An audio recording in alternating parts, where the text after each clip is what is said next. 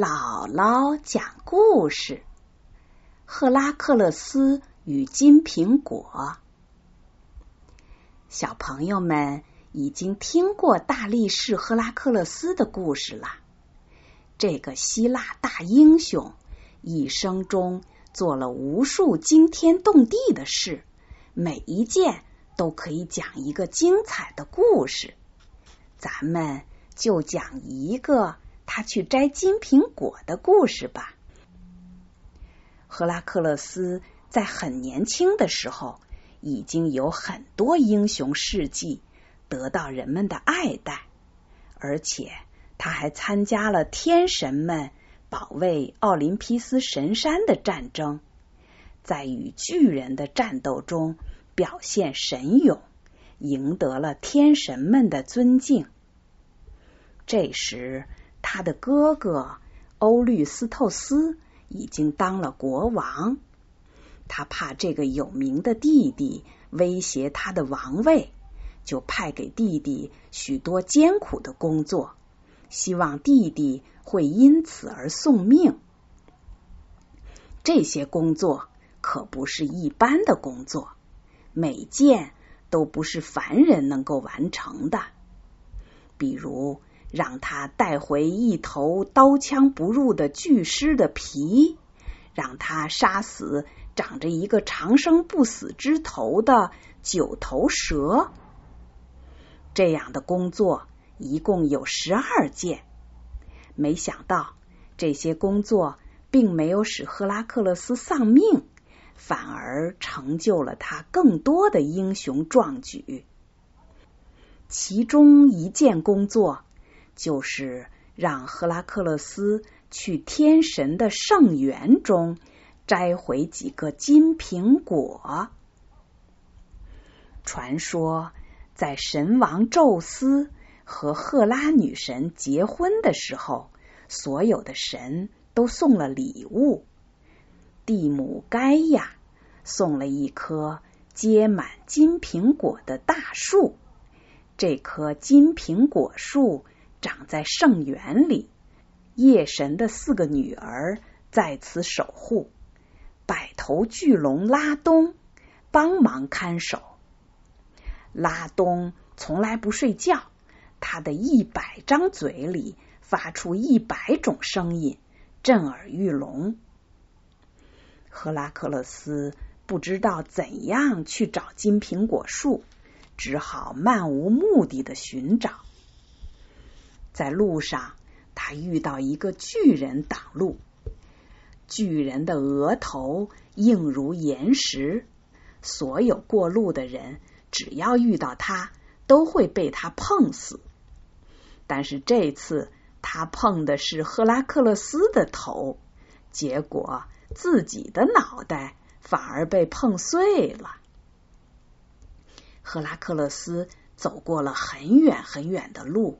来到一片沼泽地，向湿地女神们问路。他们说：“你去找老河神聂柔斯吧，他什么都知道。不过你得在他睡觉时把他捆起来，这样他才会告诉你。河神的本领高强，能变成各种不同的模样。”但是赫拉克勒斯还是把他制服了，问清了去圣园的路。途经高加索山的时候，赫拉克勒斯看到恶鹰每天啄食普罗米修斯的肝脏，非常同情，一箭射下了恶鹰，把普罗米修斯解救下来。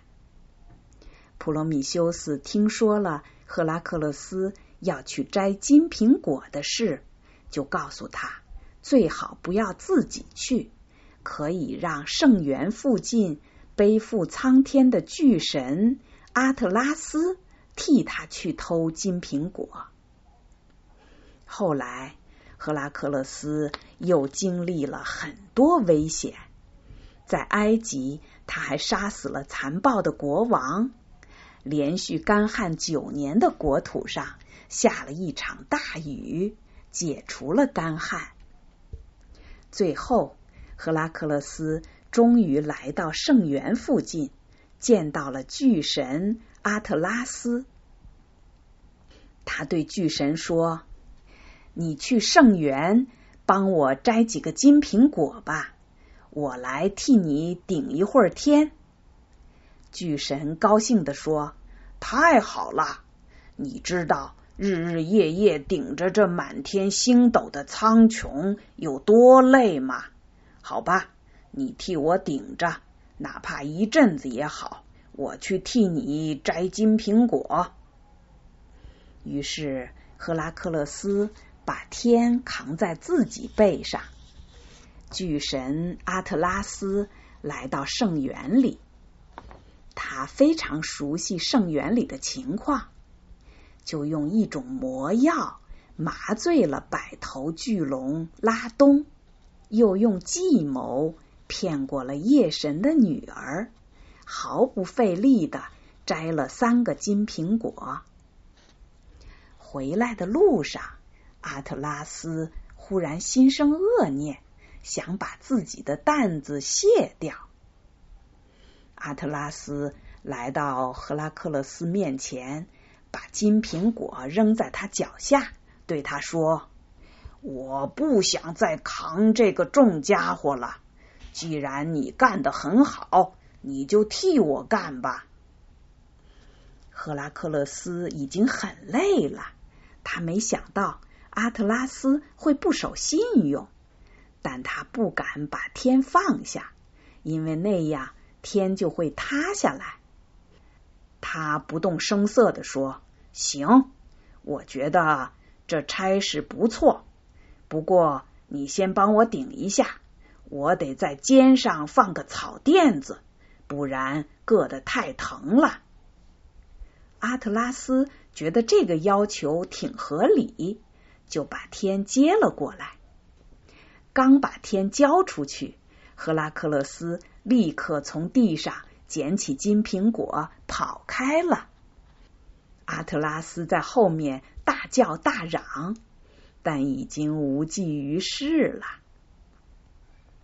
赫拉克勒斯带着三个金苹果回到了家乡，他的国王哥哥。十分失望，他本以为弟弟回不来了。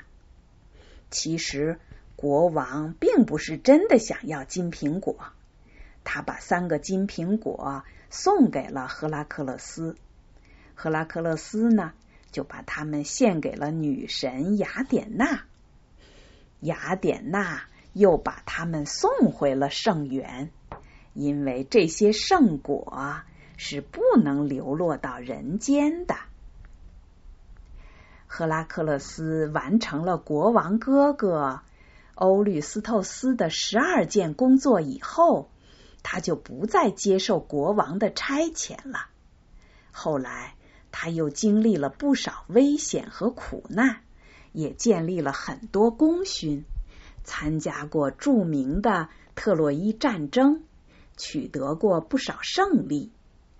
但是，这个伟大的英雄最后却因为非常爱他的妻子受人欺骗，给他穿了一件有毒的衣服，而失去了生命。妻子后悔万分，也自杀身亡了。赫拉克勒斯死后成了神。连一直想迫害他的赫拉女神也喜欢上了他，把自己的女儿青春女神嫁给他。他们幸福的生活在奥林匹斯山上，生下了许多漂亮的、长生不老的孩子。